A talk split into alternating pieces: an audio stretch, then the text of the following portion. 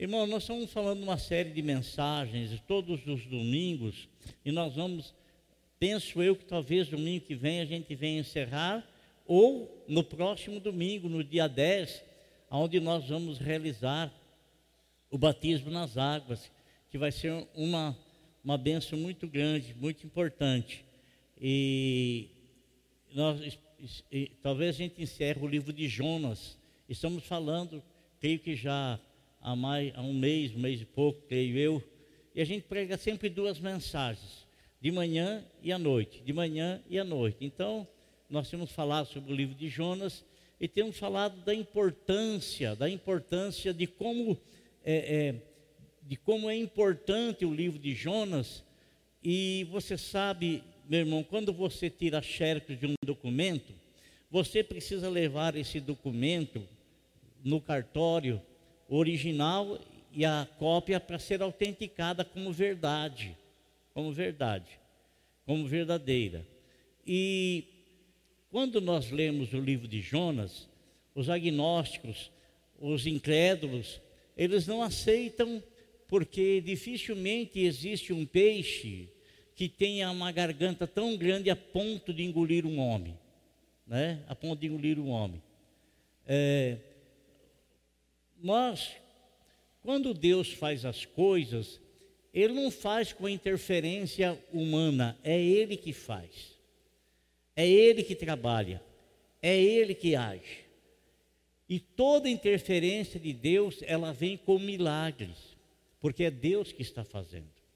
Então, o peixe que foi preparado por Deus para engolir Jonas e para levar ele lá na praia, na cidade de, na cidade é, de Nínive, né?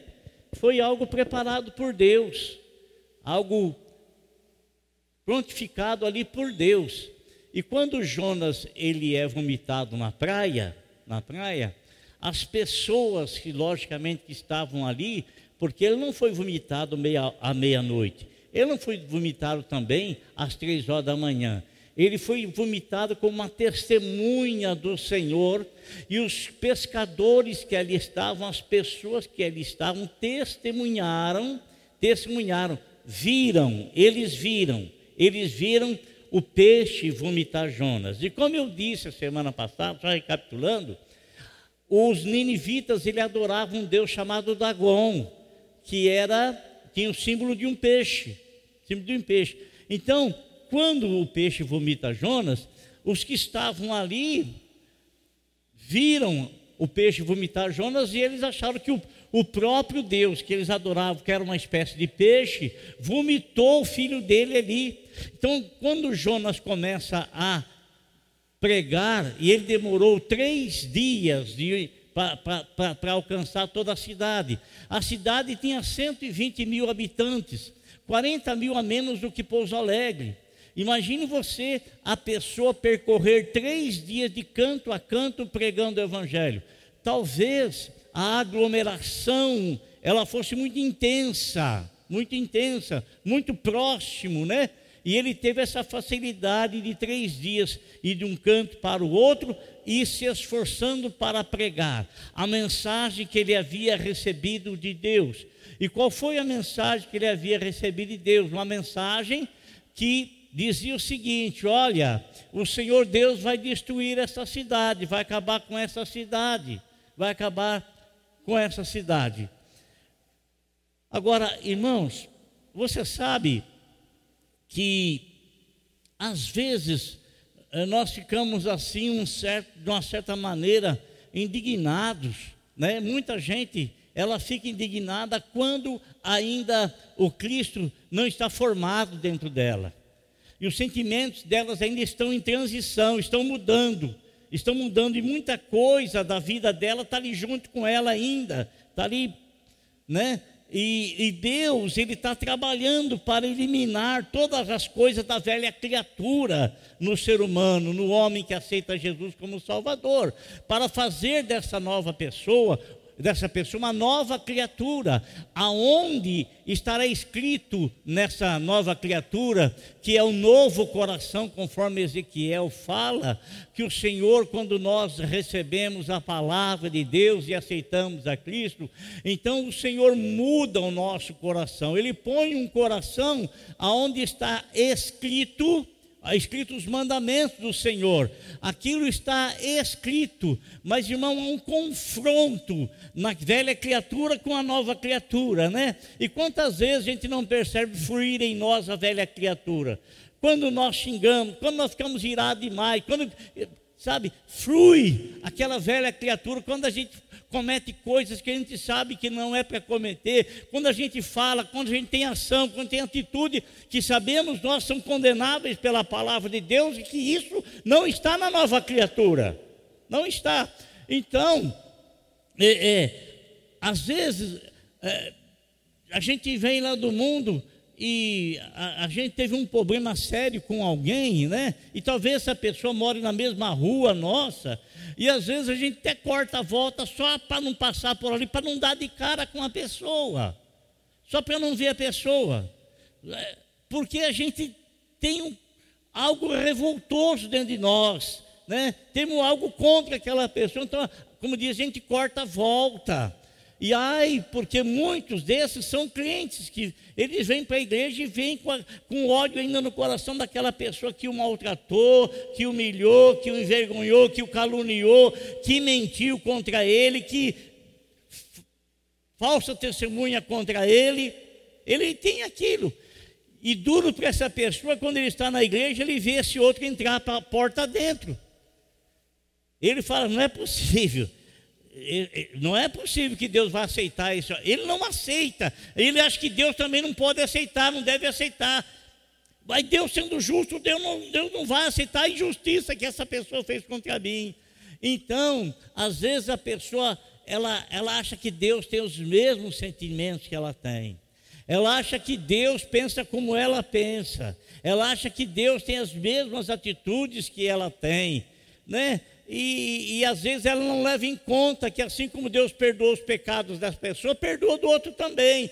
Assim como o Senhor Jesus Cristo derramou o sangue dele para perdoar, purificar, lavar e limpar os pecados dessa pessoa, o mesmo fez pela outra, muito embora ele não aceite, ele não queira, ele não deseje, muito embora ele tenha ira contra aquela pessoa. Será que tem alguém no nosso meio assim? Não posso nem ver aquela pessoa. Ô irmão, você está vivendo lá, no, você está vivendo lá atrás, lá no passado, na velha criatura. E essas atitudes diante de Deus não cheiram bem. Não cheiram bem. Por isso que o Senhor Jesus Cristo disse assim: que nós devemos amar os. Olha só, irmão, que, o que ele. Que nós devemos amar os nossos inimigos. Ora, se isso não fosse possível, ele não iria pedir para nós fazer isso. Se isso não tivesse ao nosso alcance, ele não iria pedir para nós fazer isso. Mas ele está pedindo isso, não aquela velha criatura que morreu quando você aceitou Jesus como seu Salvador, que nas águas do batismo você sepultou ela e você levantou uma novidade de vida para viver uma vida nova. Uma, uma, em novidade de vida, uma vida, uma outra vida. E às vezes essas reações estão lá atrás ainda, porque você está vivendo lá atrás ainda. O Senhor te lavou, o Senhor te purificou, o Senhor te santificou, mas você persiste em trazer coisas do passado para reviver no seu íntimo. Você não é lata de lixo para aguentar e suportar essas coisas. O que fedia, o que charava mal, o Senhor já levou na cruz do Calvário. Ele deu a você, você tendo como seu Salvador, Ele deu a você uma nova vida. Uma nova vida. Uma nova vida. Então, irmãos, Jonas, olha só, Jonas, quando ele recebe a mensagem para pregar a Nínive, não pense você que ele fez aquilo com satisfação, não. Ele não fez, porque ele detestava aquele povo. Ele odiava aquele povo, e ele não queria que Deus perdoasse aquele povo, que Deus livrasse, ele não desejava isso, ele não queria isso de forma alguma, de jeito nenhum, de maneira alguma, ele não desejava isso. Mas vejam bem, irmãos, está escrito aqui no capítulo 3 de Jonas, versículo de número 4. Jonas entrou na cidade e percorreu durante um dia, proclamando: Daqui a 40 dias, ni, dias Nínive será destruída. Essa foi a mensagem. Daqui a 40 dias, Nínive será destruída. Era a mensagem que ele havia recebido do Senhor. Porventura, amado irmão, nós não estávamos também condenados a viver eternamente longe do Senhor? Mas quando alguém pregou para nós o Evangelho, o Evangelho nos interessou. E por que que nos interessou? Porque nós temos uma consciência e essa consciência é a lâmpada de Deus. E quando nós ouvimos o Evangelho, essa consciência disse assim: é isso mesmo, tem uma vida após essa aqui. E Jesus Cristo veio me trazer essa vida. Então você estava indo em rumo, rumo a uma direção, e que não era o céu. Você estava indo em uma direção, não era para o gozo eterno. Você estava indo numa direção e não era para desfrutar a presença eterna do eterno Deus. Você estava indo em direção contrária, direção contrária. E quando você então ouviu o evangelho, você tomou uma atitude. Você não quis mais seguir os seus próprios caminhos, o seu próprio rumo a sua própria direção. Você se voltou para o Senhor. Então você que estava fadado aí para o inferno, com a tua atitude de arrependimento quando você ouviu a palavra, você agora começou a caminhar para onde? Para os céus. E essa esperança que nos mantém firmes e fortes na presença de Deus. Eu gostaria que você, irmão, em cada coisa que você fosse fazer, você pensasse. Você pensasse, isso que eu vou estar fazendo estará agradando a Deus? Isso que eu vou estar fazendo, estarei fazendo na nova criatura? Ou vou fazer reviver a velha criatura? Isso que eu estou fazendo, será que essa atitude minha vai ser do agrado daquele que me salvou, daquele que pagou o preço pelos meus pecados? Então, você se arrependeu e agora então você está caminhando em direção aos céus. E a cada dia então você é aperfeiçoado na salvação. A cada dia o Senhor trabalha na tua vida preparando você para que você venha no amanhã alcançar então o chamado do noivo e você como uma noiva ataviada pelo Espírito Santo, preparada pelo Espírito Santo, adornada pelo Espírito Santo, ir ao encontro dele. Agora veja bem, quando Jonas começa a pregar para aquele povo, ele não pregou nenhum tipo de mensagem, meu irmão, que dizia assim: vocês podem permanecer da maneira como vocês estão, fazendo o que vocês fazem, não tem problema nenhum, é só vocês aceitarem que Deus venha na vida aqui de vocês. É só isso, mais nada. Continue fazendo. Deus, ele. Não, a mensagem não foi essa. A mensagem dizia: vocês têm que se arrepender. Porque dentro de 40 dias, 40 dias, ó, vai ser tudo destruído. O Senhor vai destruir. É interessante, irmão, que a mensagem que João Batista começou a pregar falava-se de arrependimento. Arrependimento. Nós temos que ter a ciência, irmão, que o pecado é a maior desgraça que existe na vida do homem. O pecado é a maior desgraça que há na, numa família. O, o pecado é algo que levou o Senhor Jesus Cristo a ser morto na cruz. Então nós não devemos amar o pecado, nós não devemos nos dedicar ao pecado e nós não devemos também, de maneira alguma, de forma alguma, tentar agradar a nossa carne com alguns deslizes. A Deus não vai se importar com isso, com algum um abismo chama outro. Uma coisinha pequena chama outra coisinha pequena. Outra coisinha pequena vai aumentando, vai aumentando, vai aumentando. E hoje tem muita gente está desviada do Evangelho por causa disso. Então, quando nosso Senhor Jesus Cristo começou a pregar, ele não disse assim para as pessoas: venham até mim, eu vou ser o provedor da vida de vocês. Vocês não vão precisar fazer mais nada, tudo eu vou entregar para vocês, tudo eu vou dar para vocês. Aliás, vou fazer todos vocês prosperarem de uma maneira extraordinária. Não foi isso que ele pregou. Ele disse assim: arrependei-vos, porque é chegado a vós o reino de Deus. Esse foi o chamado, irmão. Arrependei-vos, arrependei-vos, porque é chegado a vós o reino de Deus. É bem verdade que dentro do reino de Deus há um Senhor que nos pastoreia. Dentro do reino de Deus há um Senhor que toma conta de nós que somos ovelhas do seu pastoreio, ovelhas do seu rebanho. É verdade que dentro do aprisco do Senhor existe alguém que toma conta de cada um de nós, que se responsabilizou para tomar conta de cada um de nós, que é o Senhor Jesus Cristo.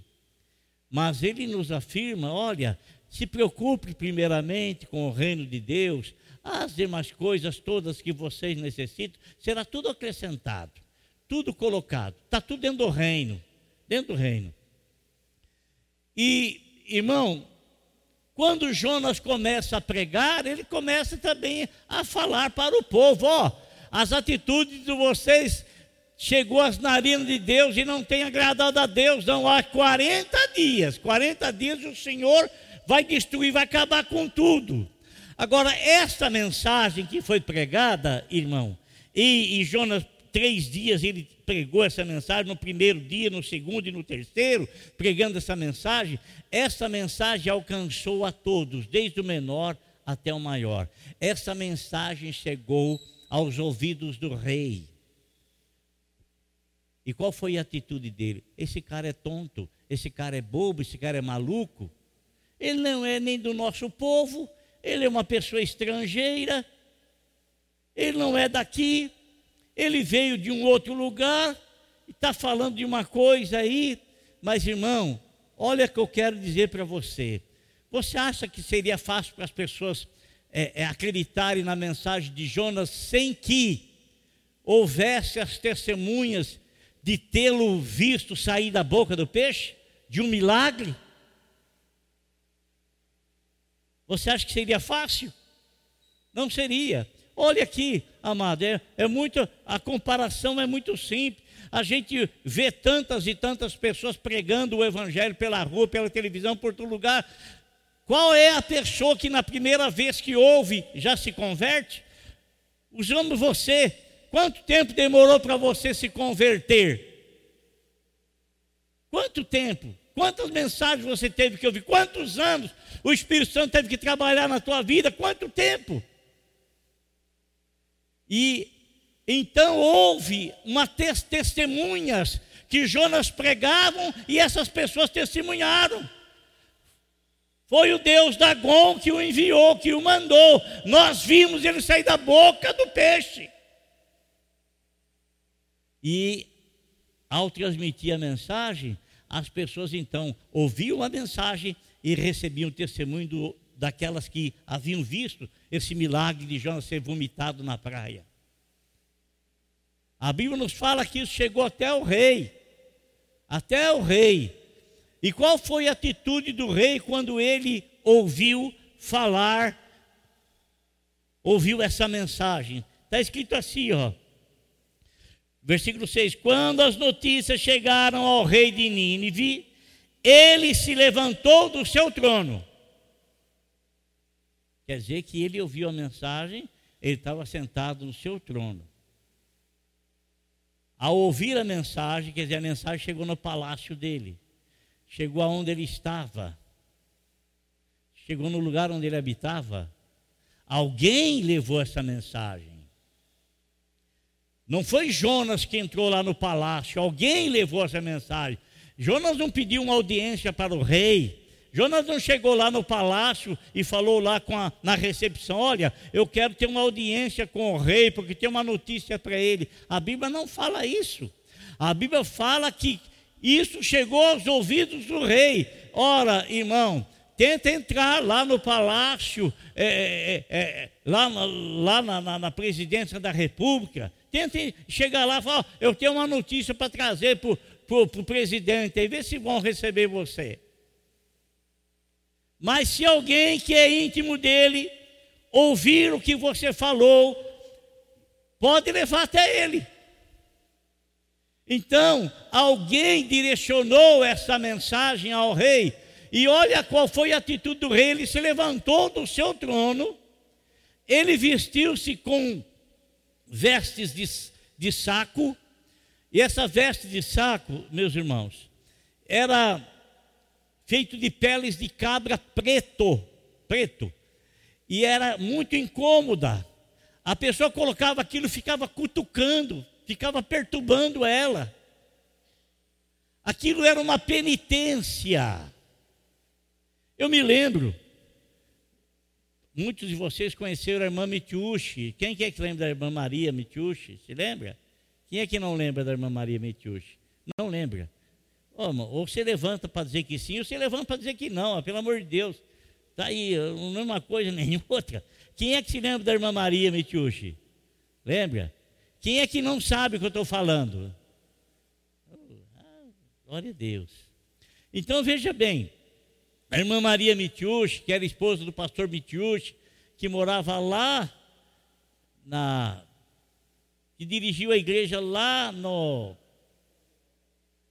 em Extrema, foi para Silvanópolis, Silvanópolis foi para Poço de Caldas, Poço de Caldas veio para Congonhal, de Congonhal foi para Extrema, né? E ficou, não sei, uns 10 anos lá, ele faleceu, logo depois ela também faleceu. A irmã Matiushi, ela, ela foi feira.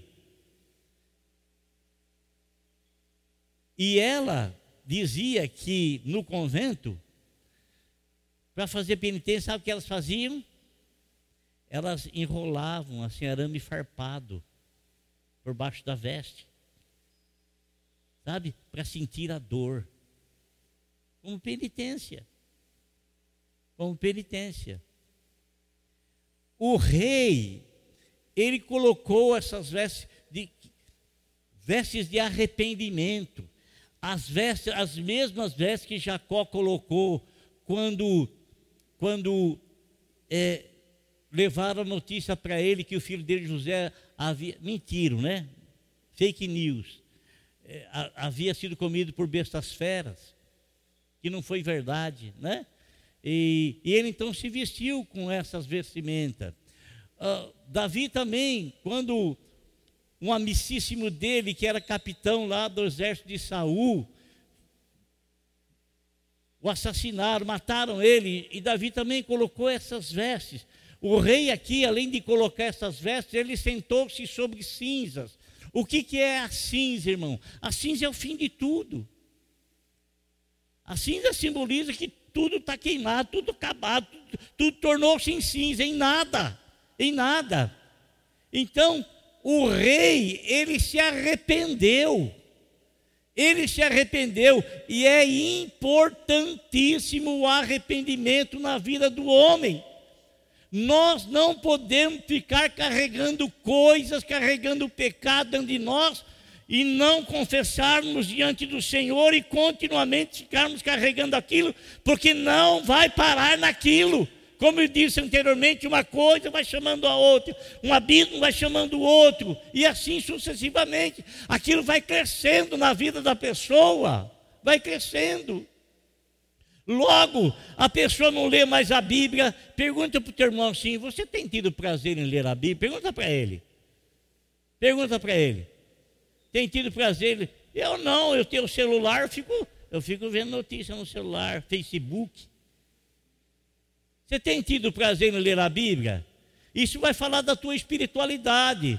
Vai falar que se você realmente tem vida espiritual, porque quem tem vida espiritual é alimentado, e o alimento é a palavra de Deus, não é não? É a palavra de Deus. Ora, irmão, veja bem, Você pode estar na igreja, você pode ser um diácono, você pode ser um professor de escola dominical. Dificilmente um professor não lê a Bíblia, né? Dificilmente. Você pode ser aí um, um, um louvorzão que faz aqui, o louvorzão aí, canta maravilhosamente bem, mas nada de Bíblia, nada de alimento, nada de conhecimento. Não há interesse em ler, porque não há interesse em aprender. E quanto mais ignorância você fica, mais fácil você é de ser dominado. Por que, que existe país que não permite que as pessoas alcancem o nível de escolaridade? Para não ter discernimento das coisas, para não ter um conhecimento mais profundo das coisas, para continuar sendo levado. Mas a igreja não. O Senhor Jesus Cristo não nos proíbe de ler a palavra dele, ao contrário, o Senhor exige de nós: olha aqui, examina as Escrituras, tá bom? E você está sendo desobediente nisso. Eu estou sendo desobediente nisso. Estamos sendo desobedientes nisso. Ela não tem mais assim. É, uma preeminência na minha vida. Ela já não tem na minha vida o mesmo valor que ela tinha de outrora, não tem mais. Não está dizendo que mudou a Bíblia, foi você que mudou. Não está dizendo que a Bíblia foi alterada, foi as minhas atitudes para com ela foi alterada, porque a minha vida espiritual, a minha vida espiritual está lá embaixo.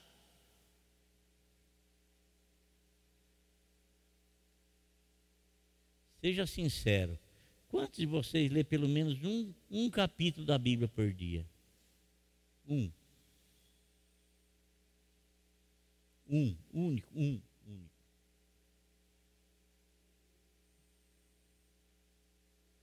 Irmão, pede para Deus mudar as suas atitudes. Aí você, depois, você não sabe porque você não tem prazer nas coisas do Senhor, você não sabe por que, que você não, não desenvolve, porque você não cresce, por que, que você não sente aquele prazer de estar com os irmãos, de estar na igreja, você não sabe qual é o motivo. Você está fraco, você está sem, você tá sem alimento, você está sem vida. Às vezes você tem um compromisso na igreja e você vem capengando, às vezes você põe outras coisas muito menos insignificantes à frente das coisas de Deus. Qual é a expectativa que Deus tem para amanhã usar a tua vida? O que, que você está, o que, que você está, como que você está se preparando? Como que você está se alimentando? Como que você está vivendo a nova criatura? Como você está eh, falando com Deus? De que forma, irmão? De que maneira, de que jeito? Faça. É tua vida, irmão, é você que vai prestar conta diante de Deus. São 66 magníficos livros. Um alimento maravilhoso. Sabe quando você vai assim lá no service-service, self-service, sabe? E você vê aquele prato daqui, prato de lá, prato quente, prato frio, e sobremesa, sabe? E você fica tão assim, olhando tudo, o olhão fica desse tamanho assim, ó. E, e geralmente, ô, ô Leco, não estou falando do seu restaurante, não, tá? Geralmente o, o, prato do restaurante é desse tamanho. Ô, oh, mal, exagerei, né? Assim mais ou menos, não é? Assim você encher mesmo. É que você, você, sabe que não vai comer tudo, mas o olho que está comendo aquilo lá. É, aí alimenta que sai daquele jeito. Não sei porque eu estou tão cansado. Né? Aí, irmão, são 66 livros. Eu estava lendo o livro de, de, de, Tito, coisa maravilhosa. A carta que o apóstolo São Paulo escreveu para Tito. Sabe? Eu estava lendo, sabe o que? As exigências de Deus para a escolha dos bispos. Bispos são pastores, presbíteros. As exigências, as exigências para a escolha do diácono, diaconisa. Eu fiquei assim, meu Deus do céu. Aí eu fui observar a mesma exigência ele faz para Timóteo. As mesmas coisas. Tito e Timóteo, a mesma exigência. Eu quero que você ensine isso aqui, ó. É isso, é dessa forma aqui que eu quero. Então, quando nós lemos a palavra de Deus, amado irmão, nós recebemos conhecimento, deseje o conhecimento, queira o conhecimento, queira o conhecimento, queira o conhecimento, porque às vezes nós, irmão, olha, tem coisas maravilhosas na, na igreja, olha, ontem, escute, eu vou falar só para vocês, ontem nós tivemos aqui um encontro com as irmãs, encontro com a palavra, tínhamos quase 80 irmãs, quase 80. Quase 80. Eu não fiquei ali, mas eu já ouvi notícia que foi uma coisa assim. É isso, irmão. É, é palavra. É alimento. Agora, convido os homens para o encontro. Isso não é comigo, não. Oh, você não é igreja, eu sou de quando eu quero ser, de vez em quando. Convido os homens para o encontro. Convide. Fala para os irmãos, nós vamos aprender a palavra de Deus. Fulano de tal vai estar aqui nos ensinando. Vamos ter um, um período aí muito abençoado. Vamos ficar aqui três horas. Aqui três horas aqui, ó. Não há interesse dos homens. Não há interesse. Não há interesse. Aí, aí a gente vê muito mais mulheres na igreja, lógico que elas se interessam muito mais. Elas são muito ativas em todos os aspectos, em todos. O único lugar que não é é em jogo de futebol. Né? Jogo de futebol. Torcida de Flamengo, torcida. Né? Mas em outras atividades todas, as mulheres sempre superam os homens. Sempre. Sempre superam os homens. Sempre. O duro é quando os dois são iguais, né? Nem ela se interessa, nem ele também se interessa. Aí é, aí é complicado. Aí é difícil. Mas eu quero agradecer a Deus por, por aqueles que têm interesse nas coisas de Deus. E posso dizer para você que não são muitos.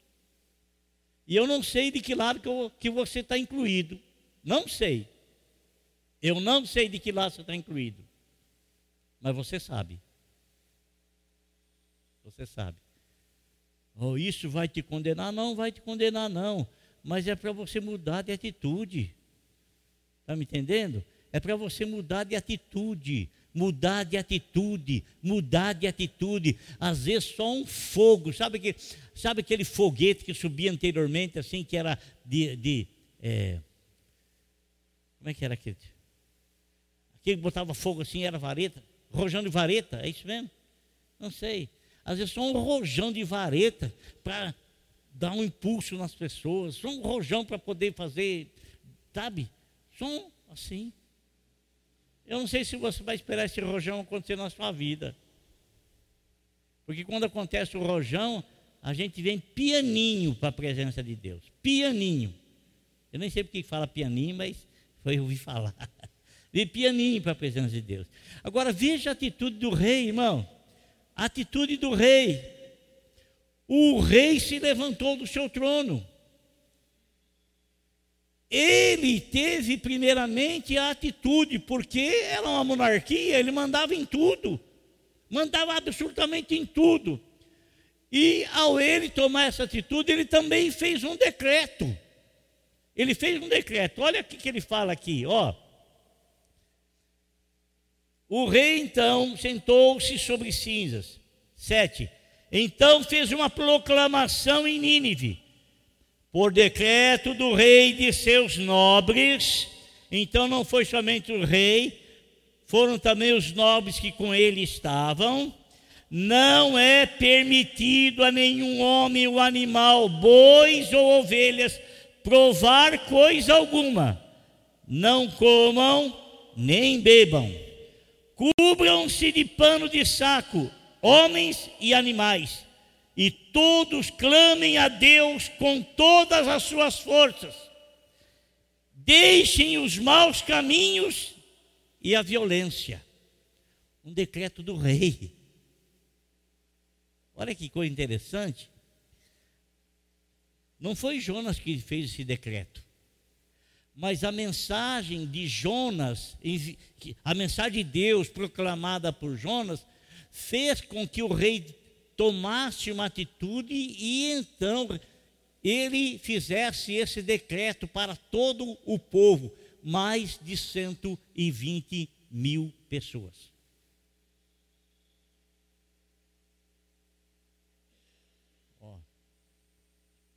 Melhor a gente se arrepender, porque se a gente não se arrepender, não, o Senhor vai exterminar, vai acabar com a gente. O arrependimento gera atitude. Não tem quem se arrependa e permaneça com as mesmas atitudes. Não tem. Lá o Salomão ele disse assim, ó, que nós alcançamos a misericórdia de Deus quando confessamos e abandonamos pecado. Quando confessamos e abandonamos o pecado. Aí então nós alcançamos o que? A misericórdia de Deus. Mas se a gente confessar e continuar do mesmo jeito, a gente confessou, mas não abandonou. Não houve arrependimento legítimo. Não houve. Então ele diz aqui: talvez Deus se arrependa e abandone a sua ira e não sejamos destruídos. Esta foi o, edito, o, o decreto estabelecido pelo rei em todo em toda Nínive. E vamos ver qual foi então atitude de Deus para com ele. Está escrito aqui para com eles, versículo 10. Tendo em vista que eles fizeram e como abandonaram seus maus caminhos, Deus se arrependeu e não os destruiu como tinha ameaçado. A atitude da pessoa faz com que o caminho dela ou a vida dela ganhe um novo rumo. Muitos de nós que estamos aqui, muitos de nós que estamos aqui, muitos de nós estamos aqui, talvez se nós não estivéssemos aqui, nós não estaríamos mais nem na terra, estaríamos debaixo dela.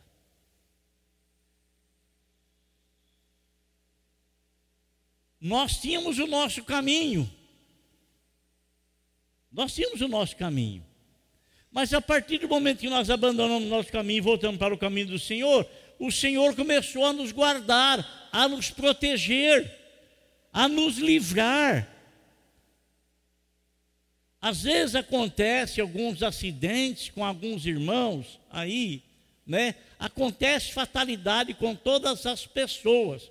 Mas a gente vê que tem determinadas fatalidades, tem determinados acidentes que acontecem, que a gente vê nitidamente que a mão do Senhor guardou, que a mão do Senhor protegeu, que a mão do Senhor trouxe e deu livramento.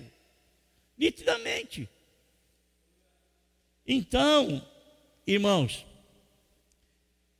Deus tinha algo determinado para eles, mas como a palavra fez com que eles se arrependessem, Deus também se arrependeu, não iria fazer aquilo que haveria de fazer se não tivessem se arrependido.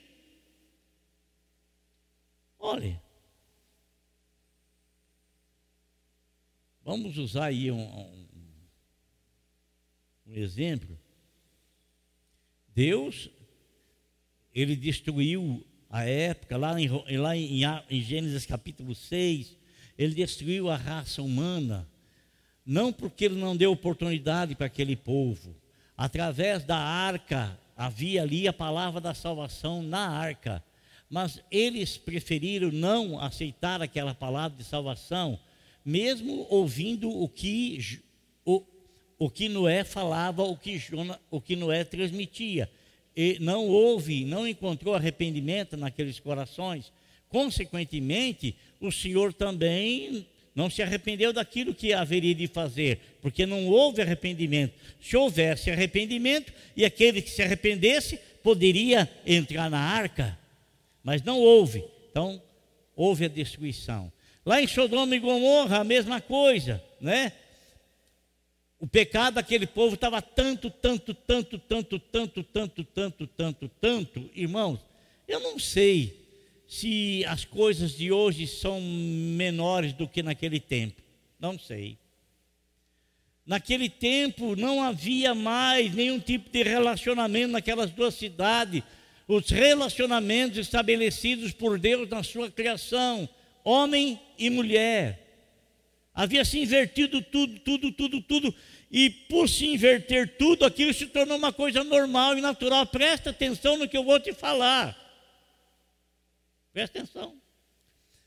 As escolas estão sendo, estão há interesses em partidos políticos em levantar professores com ideologias para ensinar as crianças, ensinar as crianças a terem a mente desvirtuada e sendo ensinada como criança, elas não vão ter o discernimento daquilo que é normal, daquilo que é natural. Homem e mulher. Vai haver uma confusão na mente delas, e essa confusão vai sendo estabelecida, estabelecida, até que aquilo vai ser aceito como uma coisa mais normal, mais natural vai se dominar completamente a mente da criança e ela se tornará um adulto daquela forma, daquele jeito. Não vai ver absolutamente nada, nada, não vai ter discernimento algum, porque a mente dela foi e recebeu uma informação completamente distorcida. Distorcida. A criança recebendo isso, ela vai crescendo com isso na cabeça, para ela vai ser a coisa mais natural. Se ela no amanhã ouvir que aquilo está errado, ela não vai receber aquilo, aquilo não vai ter alcance no coração dela, não vai ter alcance, porque já se, aquilo já faz parte da vida dela, desde a mais tenra idade. Sodoma e Gomorra, meus irmãos, os adultos eram assim, mas por que, que eles eram assim? Eles nunca foram crianças? E como é que eles aprenderam? Como que eles aprenderam? Como é que uma criança aprende? Uma criança, ela aprende vendo mais, muito, muito mais o exemplo dos pais do que ouvindo o ensinamento do pai. Não adianta o pai falar, não faça isso se ele faz. Não adianta a mãe falar, não vá fazer isso que ela faz. Não adianta. O que vai marcar a vida da pessoa é aquilo que ela vai ver, vai impregnar nela. Então, hoje existe uma grande luta, uma grande luta, uma grande luta para estabelecer essa ideologia na mente das crianças. Na mente das crianças. Em Sodoma, eles eram adultos, eles não viam nada de errado, mas nada de errado. Tanto que, quando os anjos foram avisar Ló que Deus haveria de destruir Sodoma e Gomorra, os homens daquela cidade foram na casa de Ló e queriam pegar os anjos para fazer sexo com eles.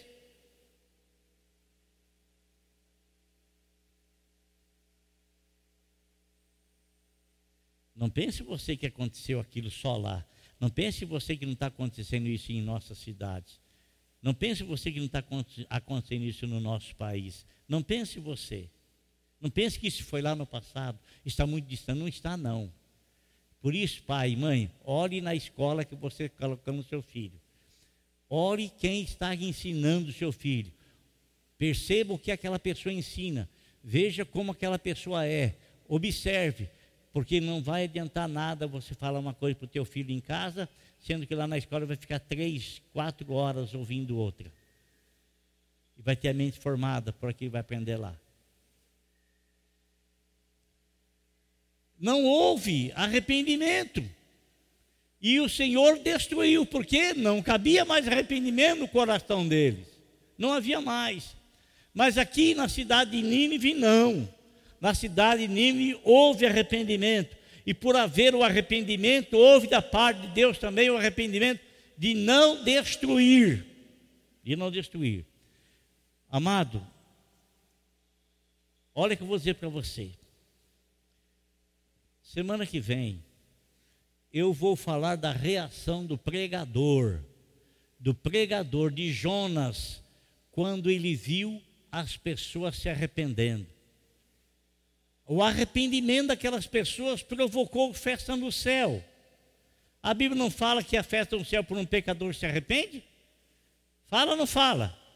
Não é isso que fala? É a festa no céu por um pecador que se arrependa. Imagine você 120 mil pessoas. Imagine você 120 mil pessoas numa pancada só. Imagine você a festa que aconteceu nas regiões celestiais, na presença de Deus. Imagine você. Será que essa mesma festa houve no coração do pregador? Oh, a minha mensagem alcançou aqueles corações. A mensagem que Deus me deu para pregar alcançou a alma daquele povo. Aquele povo se arrependeu. Você acha que o pregador não cabia em si de alegria? Mas nós vamos falar sobre isso domingo que vem. Amém? Amém, irmãos? Glória a Deus. Você quer uma tarefa? Leia Leia o livro de Jonas, são apenas quatro capítulos. Aqui, em 20 minutos você lê, lê. mas lê como compreende, não é lê como se estivesse cumprindo uma tarefa. Blá, blá, blá, já li, pronto, acabou. Mas o que você entendeu? O que você compreendeu? O que você alcançou? Pediu orientação de Deus? Leia buscando o entendimento o qual Deus quer te dar. Amém? São sete dias até domingo que vem, hein? São sete dias, um capítulo por dia, ó, dá para mastigar, alimentar, remover, remoer e voltar e ler novamente.